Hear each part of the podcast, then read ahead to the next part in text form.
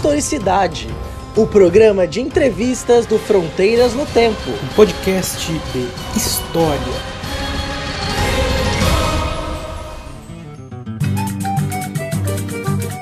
Olá, aqui é o Marcelo, você está ouvindo Historicidade, programa de entrevistas do Fronteiras no Tempo, um podcast de história. Hoje nós estamos aqui para receber e conversar com o professor doutor Marcos Vinícius Oliveira e nós vamos falar sobre a história em Olavo de Carvalho. Sim, meus amigos e minhas amigas ouvintes, nós vamos falar hoje dessa figura polêmica que é Olavo de Carvalho. Mas antes, antes de começar a falar desse indivíduo, uh, eu gostaria de, muito de agradecer a participação do Marcos Vinícius, e também agradecer por você ter aceitado participar e bater esse papo aqui com nossos ouvintes. Eu que agradeço pelo convite, Marcelo. Gosto muito de participar dessas iniciativas, principalmente nesse momento em que nós historiadores nós precisamos cada vez mais nos colocar nesses outros ambientes, nos colocar nos ambientes virtuais, nas redes, exatamente porque o nosso compromisso com o conhecimento ele não pode ficar restrito a espaços como a universidade ou a escola, enfim, historiadores sempre às redes adoro esse tipo de proposta, então super prazer aí poder participar com vocês. Maravilha, cara. E é isso, né, que você falou, é, é muito importante, tem a ver com o tema, né, de certa maneira, porque uh, o Olavo de Carvalho, ele é, é, as primeiras vezes que eu ouvi falar dele, alguma coisa próxima de 10 anos atrás, muito como piada, né, um sujeito que não servia de, de, de referência para nada, e é isso, né, alguém para não se levar a sério, e, e alguém que eu particularmente tenho muita dificuldade de acompanhar, de entender, mas é, é um sujeito que, que é, é, aparece, que tem um público, que, que inclusive é, fez a cabeça de muita gente da chamada ala ideológica do governo é, Bolsonaro, né? Que eu acho super interessante esse nome, ala ideológica, como se as outras não fossem. Mas enfim. Uh, e um dos primeiros passos para a gente conhecer essa história, conhecer o funcionamento.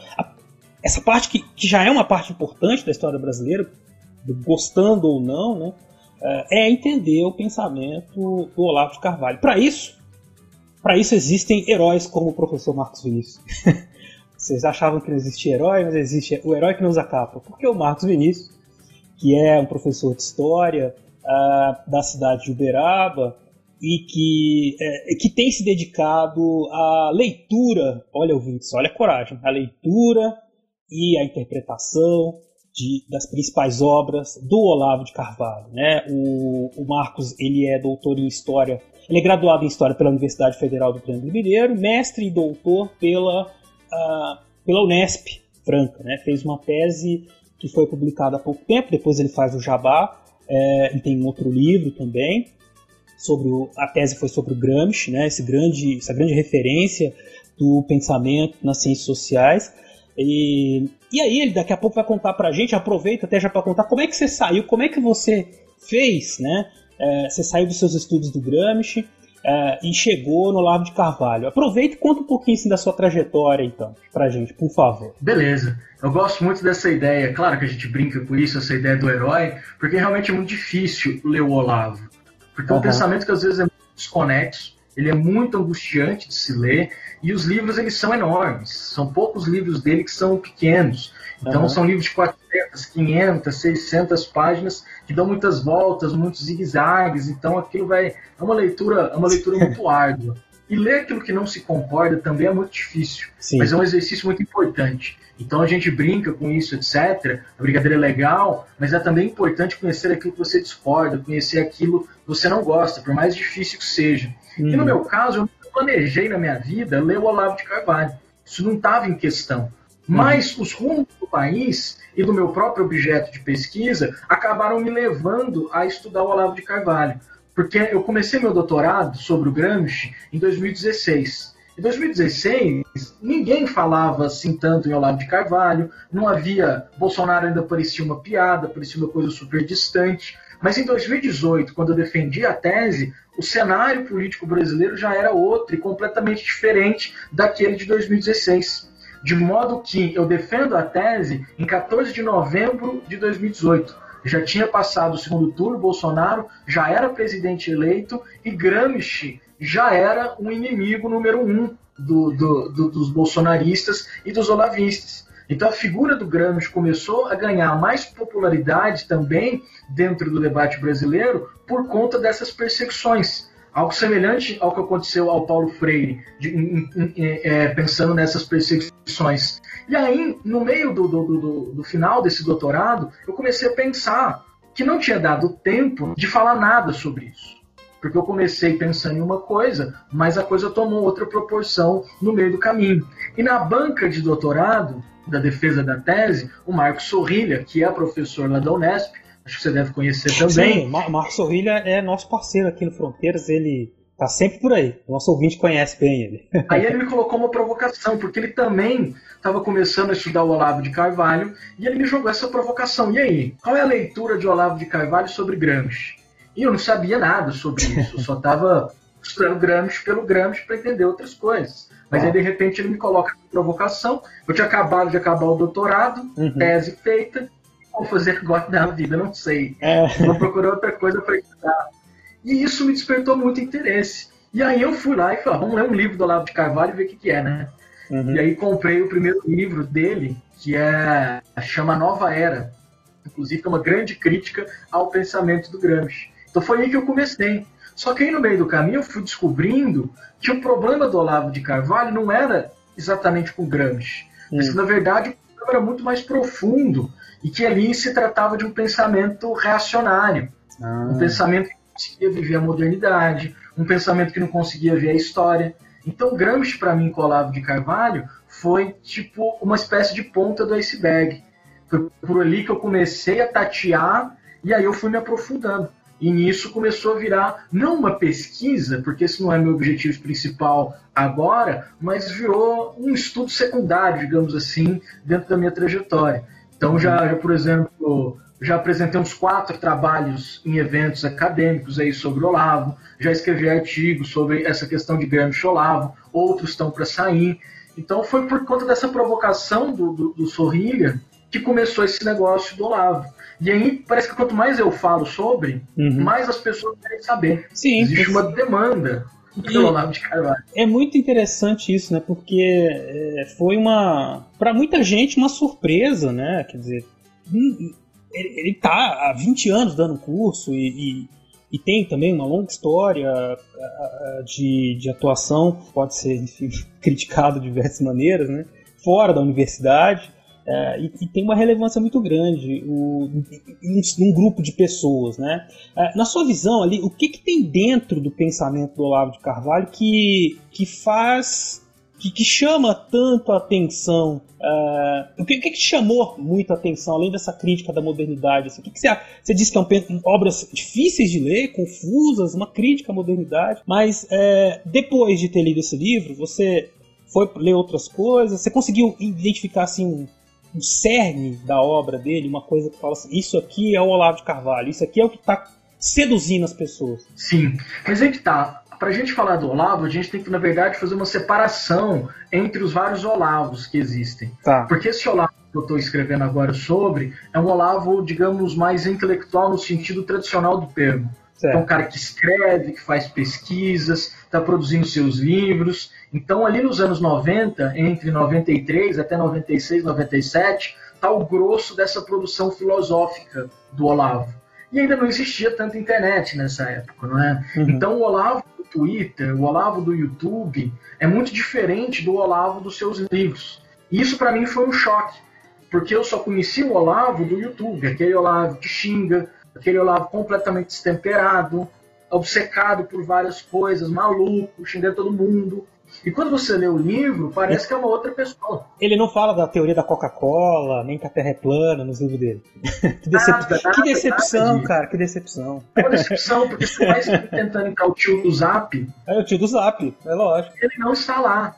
Ele é um cara que tem um pensamento nós concordemos ou não, e no caso a gente discorda totalmente dele, mas ele tem leitura, ele Entendi. tem um pensamento de referência, é um cara que conhece a tradição filosófica bem ou mal, eu acho que ele interpreta quase tudo errado, mas ele conhece. Entendi. Posso dizer, a Olavo não leu nada, Não posso dizer o Olavo não sabe nada. Eu discordo completamente das interpretações dele, mas eu não posso tratar o cara como, como insignificante. E é algo que o próprio Olavo reclama muito. Ele tem um certo ressentimento, certo não, ele tem um super ressentimento dos intelectuais, digamos assim, muito por conta disso.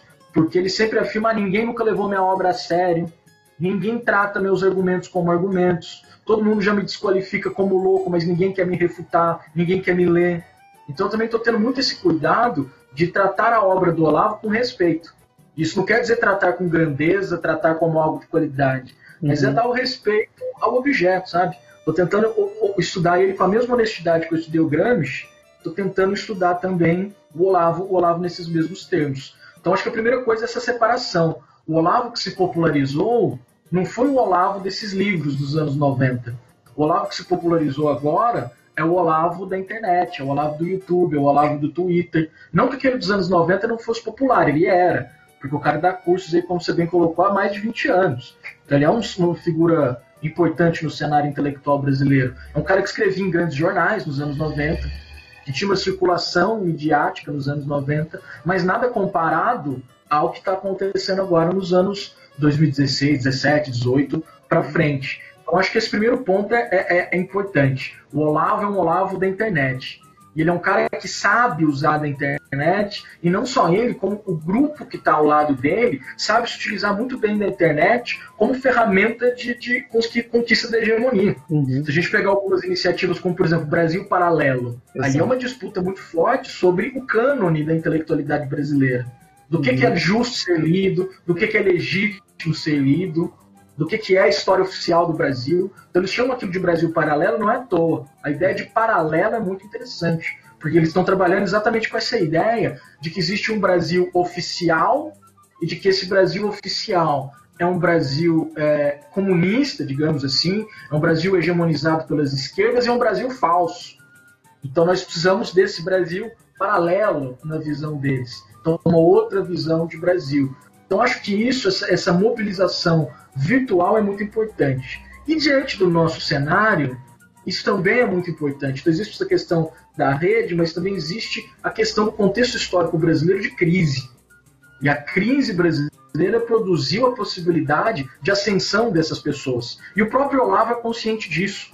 Em algumas entrevistas, ele afirma exatamente essa ideia. Diante da, do fracasso petista, diante dos intelectuais que entram em descrédito, de uma determinada cultura que entra em descrédito, outra começa a ascender socialmente naquele momento. Então, junta essa mobilização que eles sabem fazer muito bem, junto com essa crise e a rejeição de coisas dentro dessa crise, a rejeição de determinados padrões.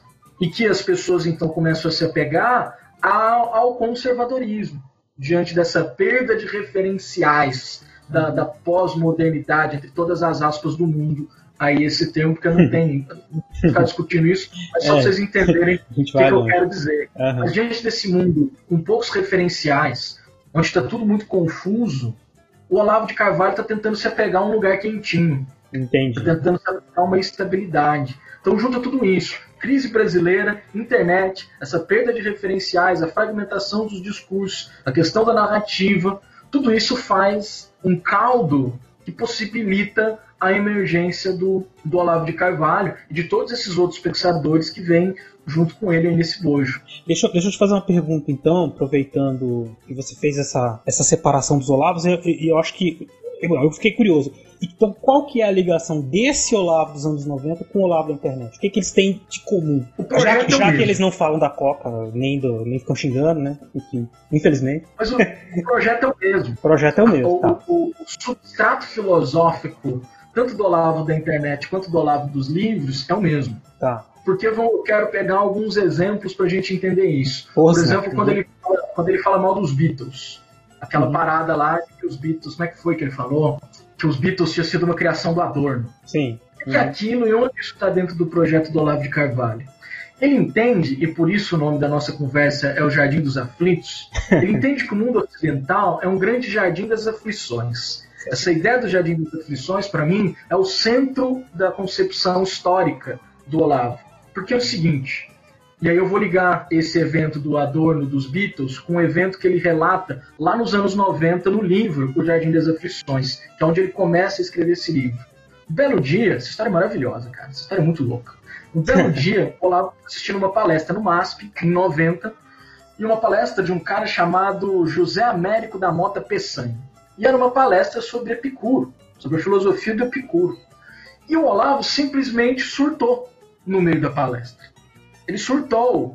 E aí ele vai descrever no comecinho do livro Jardim das Aflições que ele via nos sonhos dele a plateia do MASP como grandes zumbis, como todo mundo sendo manipulado por aquele cara, etc e tal. E é dali que ele começa a formular a ideia do Jardim das Aflições. Porque onde todo mundo estava vendo o Jardim das Delícias, onde todo mundo estava postando da palestra do Peçanha sobre Epicuro, ele só conseguia ver os sintomas da decadência do mundo ocidental. E aí ele faz um, um salto temporal dos mais estranhos que eu já vi na minha vida.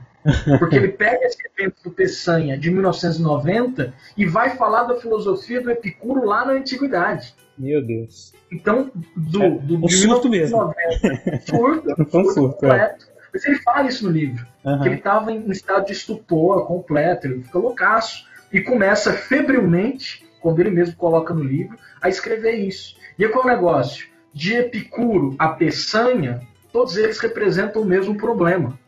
Qual o problema? A decadência do mundo ocidental, que é representada na, cabeça dele pela adesão ao materialismo e pela perda de uma dimensão transcendental, a perda de uma dimensão espiritual do mundo. Então é esse raciocínio de fundo de que o mundo é uma decadência que permite o Olavo odiar tudo e a todos do mesmo jeito. Uhum. Todo mundo é igualmente odiável e parece a mesma coisa, exatamente porque todo mundo representa o mesmo sintoma da decadência.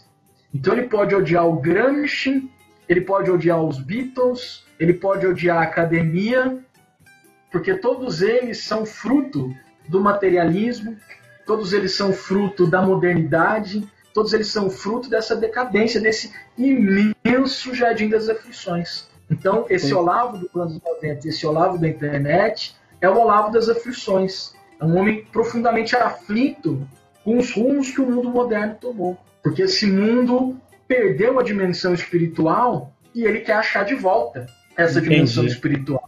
Então esse é o ponto que une essa ideia reacionária de que o tempo presente é uma decadência completa e de que por isso nós devemos tentar operar uma volta ao passado. Isso seduz muitas pessoas. Uhum. É, porque é, é, é, aquela coisa do, do, do mito do, do, do passado é, de ouro, né? Aquele passado que, em que tudo funcionava, em que tudo. Isso no discurso político tem uma força fenomenal, né? Assim, é, uhum. O próprio Bolsonaro usa disso todo momento, quando fala né, que vai voltar 50, o Brasil de 50 anos atrás, né? Então é fácil enxergar o casamento ali entre eles, né? Exatamente. Muito interessante, cara. E você tá centrado nos estudos uh, dessas obras. Né? É, fala para o nosso ouvinte aqui quais obras você já leu e se você conseguiu mapear, de certa maneira, assim, o, a recepção dessas obras, ou se ainda não deu tempo, como é, como é que tá como é estão os seus, seus trabalhos, assim, as obras e a recepção, a recepção dessas obras, porque é, é, aquilo que a gente disse no começo, ele, ele não tem uma inserção acadêmica, muita gente diz que ele é o xingamento, a ofensa que mais faz a ele é de que ele não é fez até a quarta série, que, enfim, é semi-analfabeto e tudo mais, né? Uh, mas como é que ficou essa coisa da recepção das obras e, na verdade, é... quais as outras obras que você lê também? Né? Essa questão da recepção eu ainda não consegui, eu ainda não consegui chegar lá, porque tá. eu estou tentando fazer isso mesmo do próprio Olavo, uhum. porque aí já é um outro trabalho, né? Se é a gente outro, pensar na recepção, a gente teria que isso vai ser muito louco para o campo do historiador daqui a um tempo. Eu tenho pensado muito na rede social como fonte, sabe, nos, nos últimos tempos. E para fazer isso, a gente vai ter que pensar nosso, nosso arsenal metodológico, né? Sim. Onde que a gente vai, por exemplo, a recepção do Olavo? No jornal? Não é. A gente vai ver a recepção do Olavo na rede social. Então a gente vai ter que tomar como fonte, entrar nos perfis do Olavo, no Twitter, no, no Facebook, no YouTube, e ver os comentários das pessoas, talvez. E daí traçando quem é que está lendo aquilo, por que está lendo aquilo, como está entendendo aquilo, É um super trabalho que a gente vai ter daqui para frente. Quem está fazendo referência a ele, quando é que começaram as referências? Porque eu acho que se a gente buscar bem, quer dizer, ó, publicou nos anos 90, jornais, quem mais estava citando essa questão, né? que depois se identificou. Porque essa extrema-direita que a gente vê hoje claramente, ela já estava no Brasil do começo dos anos 2000, circulando por aí. Lógico, tem muito oportunista também, né? Outra coisa que a pessoa vai. Coisa do político, muda de lado, muda de discurso. O próprio Bolsonaro já fez isso muitas vezes, mas não é uma característica só dele, né? Muitos políticos fazem isso. É, mas então, ele tem um, essa coisa da, da crítica né, ao, ao, Ocidente, à modernidade. E, e, o Gramsci, né? Qual que é a. Por que ele odeia o Gramsci? Por que ele odeia o Gramsci? Essa pergunta é muito boa. Ele odeia o Gramsci, em primeiro lugar, porque ele acha que o Gramsci é um ideolo... ele é ideológico.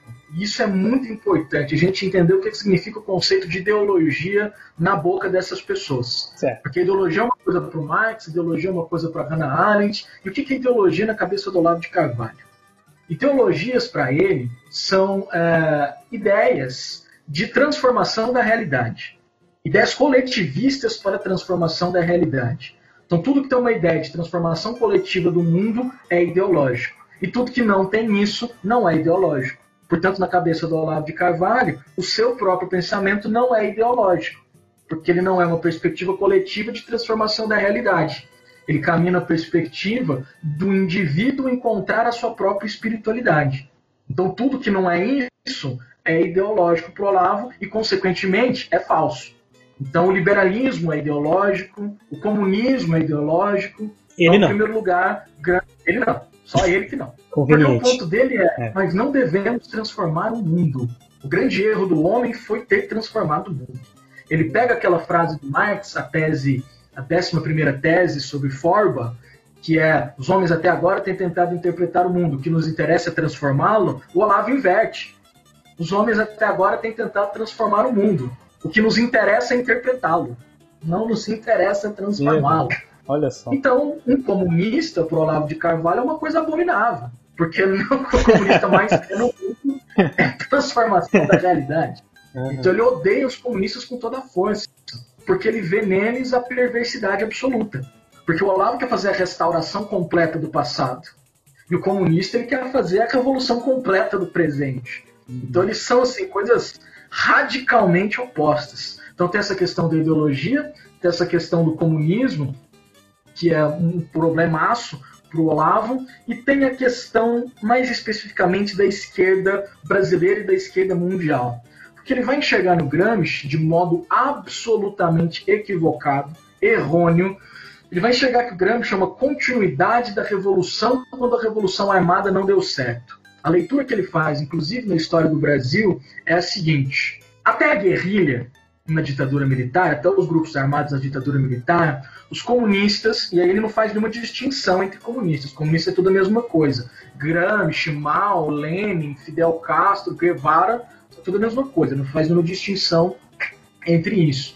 Os comunistas, então. Ele, ele odeia tendo... todos igual, né? Então pra ele faz diferença. Todos igual, é. É a mesma coisa, não tem nenhuma, nenhuma distinção. É certo. E aí a ideia é essa. Até a ditadura militar, até o momento em que a guerrilha estava tava em ascensão no Brasil, a ideia era fazer revolução armada, tomar o poder de assalto, etc. No entanto, no momento em que a luta armada foi debelada, na cabeça do Olavo, isso não significou a derrota do comunismo. Isso, na verdade, significou uma transformação nas estratégias do comunismo. Então, os comunistas não mais iam tomar o poder de frente. Eles não iam mais fazer uma revolução armada. Eles iam fazer uma revolução pior ainda, na perspectiva do Olavo. Porque agora eles iriam se infiltrar nas instituições, eles iriam se infiltrar na mídia, nas escolas, nos jornais, em todos os lugares, para dali fazer o que ele chama de revolução cultural. E na cabeça dele, quem é o grande artífice dessa ideia de revolução cultural é o Gramsci. Então toda essa ideia de doutrinação, essa ideia da conspiração comunista, ele acha que o Gramsci é o grande, é o grande criador dessa ideia. E isso é um equívoco, assim, eu não consigo nem falar do equívoco que é isso, porque é gigantesco. Ele pega, por exemplo, o conceito de hegemonia do Gramsci que é uma teoria sobre a política, uma teoria sobre o poder político, sobre como ele se constitui, e ele transforma isso numa coisa pedestre e rasteira, como se a hegemonia fosse dominação psicológica. Então é por isso que ele odeia o Gramsci, porque ele acha que os comunistas vão se infiltrar em todos os lugares e de lá eles vão fazer essa revolução cultural. E nós, como presas desses comunistas, não estamos vendo que isso está acontecendo. Por isso, de novo, eu friso a ideia de paralelo de algo que está acontecendo em paralelo.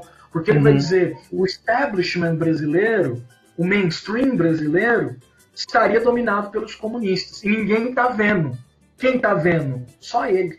Só o Olavo está enxergando na cabeça dele esse tipo de coisa. Então ele é o profeta solitário do anticomunismo no Brasil. Pois é, cara. Eu fico é, abismado, porque eu queria que você me desse a sua opinião aqui, né? ele odeia tudo, odeia todos, ele quer um retorno, né? A visão dele, então, de, de não só de, de ser contra a mudança, mas assim, uma mudança radical e tudo que aconteceu uh, nos últimos séculos é, é tá errado. É, como é que é, isso pode. Como é que a gente lida com isso é, em termos de debate na luta política, tudo bem, vai ter uma, uma discussão, tudo. Você é, respeita o trabalho dele, você, Marcos, pesquisa, tenta entender e criticar. Ele nunca vai fazer isso com o seu pensamento. Você acabou de dizer que ele leu o, o Gramsci de qualquer jeito para fazer o que ele queria. Como é que se lida com isso? Como é que vai ser o debate do pensamento? Porque, na verdade, é, vocês têm diálogo. Não tem. É difícil é muito difícil ter diálogo. É muito difícil. Porque o que, que, que, eu vou fazer, cara? O que, que, que a gente vai fazer? O que a gente vai fazer? Isso? Fico, é muito difícil. Mas eu tentei muito e tento muito refutar ponto por ponto. Eu não tá. gosto nem do termo refutar, mas é porque é. eles usam muito o termo refutar. Eu odeio esse termo. Uhum. Porque refutar parece, nossa, o Marx tem a verdade sobre o negócio. Sim, não é assim que funciona a intelectualidade, não é assim que funciona a pesquisa. Mas eu tento discutir ponto por ponto e mostrar a inconsistência por isso, a inconsistência por aquilo, isso aqui é um paradoxo, isso uhum. aqui não tem sentido nenhum, não tem suporte bibliográfico, não tem suporte de fonte. Então, eu acho que o nosso erro no começo, tanto com o Olavo quanto com o Bolsonaro, foi tratar como chacota, Sim. foi tratar como piada. E aí a piada se revelou uma piada de muito mau gosto no final. Uhum. Porque foi nessa chacota, nessa, nesse certo desdém e desprezo, que essas pessoas foram crescendo também e as vozes delas são maiores do que as nossas no final. Uhum. Nós estamos aqui fazendo esse podcast, é super importante, mas o Brasil Paralelo tem já, sei lá quantos assinantes no Brasil como um todo. Uhum. É muita gente. Então, na piada, na chacota, nós deixamos de disputar a narrativa com essas pessoas. Nós deixamos de disputar o campo intelectual com essas pessoas. E elas estão disputando. O Olavo está disputando. Mas nós precisamos também fazer, fazer essa disputa. Não no sentido só de mostrar, nossa, nós somos intelectualmente superiores. Não se trata disso apenas.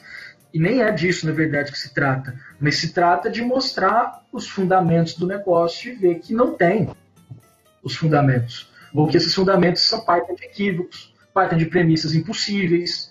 Então, acho que é, que é mais ou menos por aí o nosso enfrentamento. E, claro, a gente também tem que produzir conteúdo se a gente continuar é, preso dentro da universidade, preso dentro das escolas, a gente vai perder isso com tranquilidade. Então, a, a história pública hoje, ela é uma das coisas mais importantes que nós temos. Uhum. Claro, as pesquisas elas são essenciais, a pesquisa na universidade, minha tese, sua tese, nossa, isso é maravilhoso, é importantíssimo. Mas nós precisamos formar historiadores públicos. Para que a história, com, nosso, com a nossa metodologia, a nossa teoria, ela precisa estar também acessível, acessível ao público. Então, acho que são esses dois caminhos. Uhum. A ideia é de ir ao público, conversar com essas pessoas e também de mostrar com respeito e, e intelectualmente, é, de modo intelectual, a, as falhas dessas, dessas ideias. Ah, pois é. É, esse é o caminho, é isso que a gente tem tentado fazer aqui no, no Fronteiras. Você também tem uma ação muito importante no, nas redes sociais, né? Tem, tem crescido, tem acompanhado o seu crescimento como uh, intelectual público, né? E é essa figura do intelectual público, ela que é o que aconteceu com o Olavo, o que aconteceu com alguns pensadores de direita, o que o Brasil Paralelo tem feito e que nós precisamos fazer cada vez mais. Porque ao mesmo tempo que o Brasil Paralelo consegue muitos seguidores e gente que. Nós também podemos, não no sentido de, de, de doutrinar, de conseguir, mas de, de participar desse debate e, e com certeza vai ter gente que vai parar para pensar no que a gente está falando. Né? Não é não é assim tão, tão, tão opressor, né? Uh... É a gente quer acabar com o Brasil paralelo, né? Uhum. Não, a gente não quer calar a boca dos caras. Não, não. tô falando, o Olavo de Carvalho não pode falar, o Olavo de Carvalho tem que, tem que deixar de existir. Não se trata disso. Não. Mas se trata da gente disputar democraticamente o consenso na sociedade. Dispor Exato. também a nossa visão. Exatamente. É isso, só de disputa política, não é não quero deixar o outro falar. Uhum. Só quero dizer que eu quero, eu também quero falar. É, também tem direito de ser ouvido. E respeitado, né? Que eu acho que é um, é um ponto que, é, que, que gera esse, essa dificuldade do diálogo com, com essas pessoas, né? Bom, Marcos, então acho que a gente conseguiu aqui falar para os nossos ouvintes da importância de conhecer o pensamento do Olavo de Carvalho. Os nossos ouvintes com certeza já ouviram falar dele, sabem da participação no espaço público que ele tem, né? É, e aí deu pra gente compreender um pouco da visão que ele tem da história do mundo. Né? É, queria que você falasse que, então, pra gente caminhar para o final, né, quais as suas considerações finais, as mensagens, ideias que você queria deixar para o nosso ouvinte a respeito do que a gente falou hoje aqui. Bom, primeiro agradecer de novo pelo papo, pela conversa, foi sempre muito bom. É, gosto muito de poder participar desses espaços, acho sempre muito necessários e fico feliz de poder ampliar meu público, de poder falar aí para mais pessoas. Falar para a galera me seguir lá no Instagram, que é onde é a minha única rede. Eu sou muito ruim ainda de redes sociais, estou tentando, tô tentando melhorar. Uhum. Mas quem quiser me seguir lá é arroba Marcos com U, FS Oliveira. E acho que é isso. A mensagem é: vamos, a gente precisa ler todas as coisas. Mesmo as coisas que nós discordamos, é preciso que a gente leia para entender os rumos que o nosso país está tomando e também para a gente pensar como que a gente pode também dar outros parâmetros intelectuais e culturais para, para o nosso país, não só no sentido de defender a história, defender os historiadores, mas também marcar a necessidade, a importância da nossa função dentro do mundo, porque pensamentos reacionários nesse, nesse sentido são profundamente anti-históricos. Então, tudo isso que a gente falou sobre o Olavo além da ideia do Jardim das Aflições, tem esse fundo. É um fundo anti-histórico, é um uhum. fundo que não entende os pontos do tempo. E aí a gente o podcast chama Fronteiras do Tempo. Não uhum. tem fronteira do tempo pro Olavo de Carvalho. Uhum. Porque o tempo é decadência, entendeu? Eu quero voltar para o passado, é impossível uhum. voltar ao passado. Então, a nossa função é muito essa. Nós somos historiadores. Nós lidamos com o tempo. O tempo é a nossa matéria. Então, não dá para entrar nessas, de voltar ao passado, porque o passado não volta, nós sabemos muito bem disso. Então, acho que é por aí. Pensar essa defesa do nosso ofício, da importância do historiador no tempo presente, como intérprete da realidade, como um produtor de cultura, como um produtor de conteúdo. E acho que iniciativas como essas vão muito nesse sentido, sabe? Então, é. eu queria parabenizar, inclusive, também o podcast. E acho que é por aí. Acho que é isso. E agradecer muito aí os nossos ouvintes, você, Marcelo, Fronteiras do Tempo, e dizer que estou disponível aí quando quiser gravar mas qualquer coisa, só chamar que eu venho. Maravilha, cara, eu que agradeço, papo super ótimo. É, eu acho que a gente deixou aí nossos ouvintes bastante instigados a conhecer mais e, e entender as nossas aflições a ver tudo isso acontecendo, né? E, e, e que a gente, né? Eu digo a gente, historiadores e, e profissionais da área, de maneira geral, né, pesquisadores, tudo isso que nós estamos tentando fazer para conversar com a sociedade, né, entender esses momentos de crise e o que, que a gente. e oferecer, assim como o Olavo Carvalho oferece um lugar quentinho, talvez nosso lugar não seja tão quentinho, mas a gente também tem questões a oferecer. A gente tem res, respostas, com muitas aspas, para oferecer para superar essas crises, né? E, cara, porra, valeu demais aí o papo. E eu, eu espero sim a gente poder se encontrar em breve e falar mais coisas sobre esse assunto tão interessante. Eu que agradeço. Tamo junto, cara. Tamo aí. Maravilha. Só chamar. Valeu. Maravilha. Obrigado. E vocês, ouvintes, fiquem aí que daqui a pouquinho tem uns recadinhos.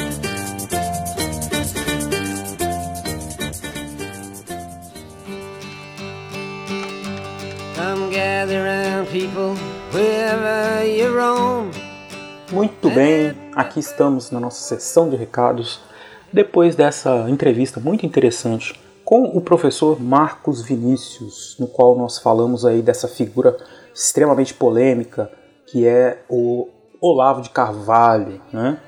O, por mais que a gente tenha todas, todas, todas as restrições ao que ele pensa e ao que ele representa, é muito interessante o procedimento do professor Marcos, que exemplifica muito bem o que as pessoas que são verdadeiramente comprometidas com o conhecimento, verdadeiramente comprometidas com o progresso da sociedade, é, tem que ter, que é o quê? De analisar as situações, analisar os pensamentos, mesmo quando a gente discorda deles. Né? E eu particularmente, eu disse isso no episódio, não tenho, não tenho muitas... É, é sempre muito difícil acompanhar né, o que o Olavo de Carvalho fala, especialmente nesses ambientes de internet, porque ele acaba justificando uma série de atrocidades, né, coisas que, ao meu ver, não são justificáveis e que ferem os princípios básicos da civilização que nós vivemos, que já é cheia de problemas. Né? Uh, mas ele tem um pensamento lá nos anos 90, ele construiu uma leitura do mundo, uma leitura uh, que o professor Marcos apontou muito bem, é cheia de equívocos, né?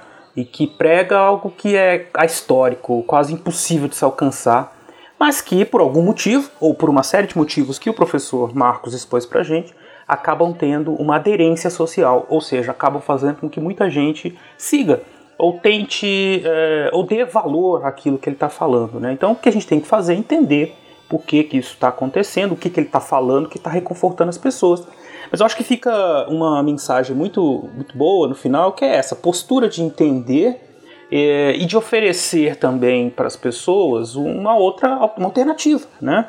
As pessoas que acreditam, que seguem né? O Olavo de Carvalho quase como um guru. Hoje em dia ele tem essa posição. Elas talvez não tenham contato com essa produção intelectual dele, mas em alguma medida veem no que ele fala um caminho. E nós todos, de diferentes linhas políticas ideológicas, temos muitos caminhos a oferecer. A humanidade ela é plural e ela precisa valorizar essa diversidade para que a gente possa construir caminhos seguros para o futuro. Bom, se você ficou comigo aqui até agora, eu já, desde já agradeço. É, se você quiser mandar comentários pra gente a respeito desse episódio e de outros também, você pode escrever pra gente no e-mail fronteirasnotempo@gmail.com ou buscar a gente no Twitter, que é o arroba front, com temudo, front no tempo. Uh, ou então a mim, que é arroba Marcelo Silva 79, ou o César Agenor, é arroba César Agenor. Esse programa, Historicidade e o Fronteiras no Tempo, só existem graças ao apoio dos nossos queridos e queridas padrinhos e madrinhas. Se você é uma pessoa que gostaria de nos ajudar a fazer esse projeto crescer, você pode se tornar nosso padrinho, nossa madrinha, visitando o site www.padrim, com M no final, .com.br barra Fronteiras no Tempo. Lá vocês vão encontrar uma série de uh, categorias de ajuda a partir de um real. Também é possível fazer a assinatura no PicPay. Você busca o nosso perfil no PicPay, que é o Fronteiras no Tempo. Também você vai encontrar todas as categorias de ajuda a partir de um real. E fica aí, então, novamente, nosso agradecimento a todos os padrinhos e madrinhas e o convite para que vocês possam nos ajudar. E é claro que eu não podia deixar de agradecer também ao nosso querido editor do Historicidade, o Rafael Bruno, esse querido aí que sempre manda comentários interessantes sobre os programas e sempre faz uma edição primorosa. Né? A gente sempre diz que a edição é algo que faz muita diferença nos nossos programas e o Rafael tem contribuído muito para o sucesso do Historicidade também. Fica aí, meu muito obrigado. É uma pessoa muito importante aí do nosso projeto também. Um abraço aí. Muito obrigado por ter ficado conosco até aqui. Daqui a 15 dias a gente se encontra de novo no Fronteiras no Tempo. Um abraço.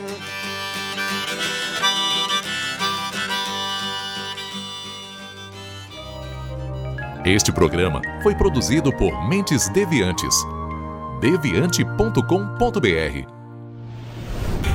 Este programa foi editado por Tapcast. Edições e produções de podcast.